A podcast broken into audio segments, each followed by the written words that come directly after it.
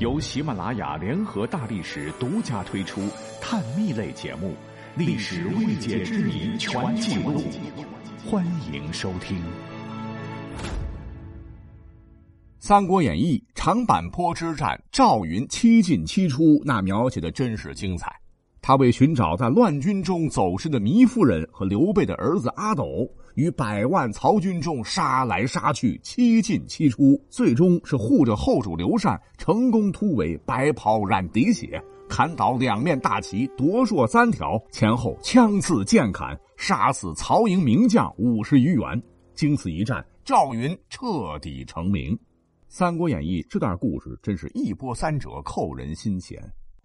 可是《三国演义》别忘了，它是小说，小说都是文学题材啊，而历史呢是过去发生的真实的事儿。那么，请问赵云在历史上真的救过刘阿斗吗？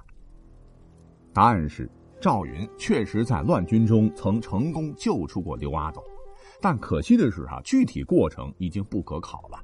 这一段在演义小说和民间广为流传的经典故事，在正史《三国志》当中只有寥寥数语啊。即先主为曹公所追于当阳长坂，弃妻子南走。云申报弱子，及后主也，保护甘夫人及后主母也，皆得免难，迁为衙门将军。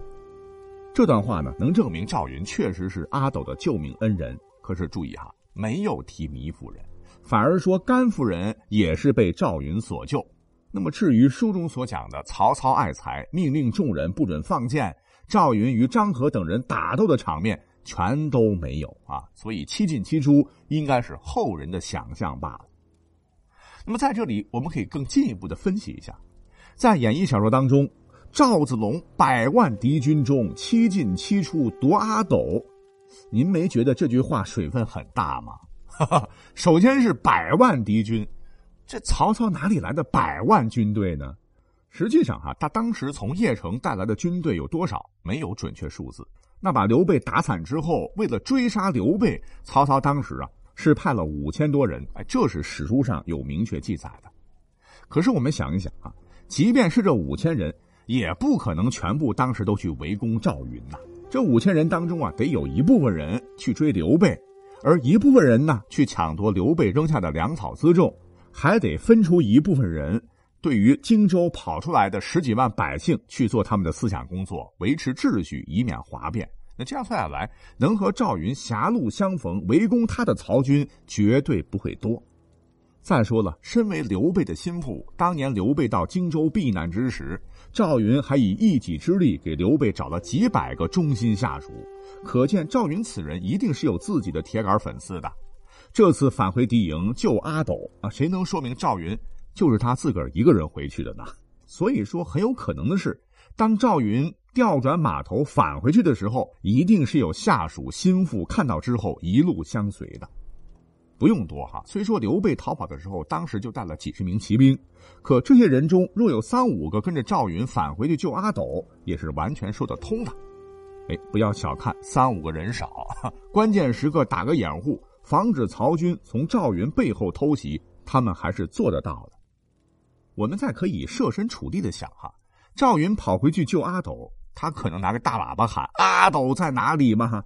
一定得是悄没声的暗中寻找，躲过曹军，历经艰险，才最终发现了甘夫人和阿斗。在跑回刘备身边时，遇到了小股的曹军，而这些人在赵云面前都是菜鸟。等到曹军大部队发现，哎呀，这是条大鱼，要进行合围时，赵云可能早就逃出包围圈了。还有一个特别要强调的啊，就是各位有没有注意到，当时赵云的年龄也是个问题呀？《三国演义》当中啊，赵云的年龄应该说是非常混乱的。小说中，赵云是在公元一百九十一年出场，介绍时是少将军。当公元二百一十九年册封五虎大将，关羽对别人怎么说的呀？子龙九随五兄及五弟也。按照这个记载，赵云应该比刘关张三人小很多。哎，但是接下来就混乱了。公元二百二十五年，诸葛亮南征，他说赵云中年涉险。可是仅仅三年之后，公元二百二十八年，诸葛亮北伐。赵云又变成授以七旬的老将了。那三年时间，由中年变成老年，赵云在这三年中到底经历了什么？呃，按照这个说法往前推，赵云在公元二百二十八年是七旬老将，那么他在公元二百一十九年刚刚出场的时候，就应该是四十多岁了，对吧？这年龄比刘备还大呢。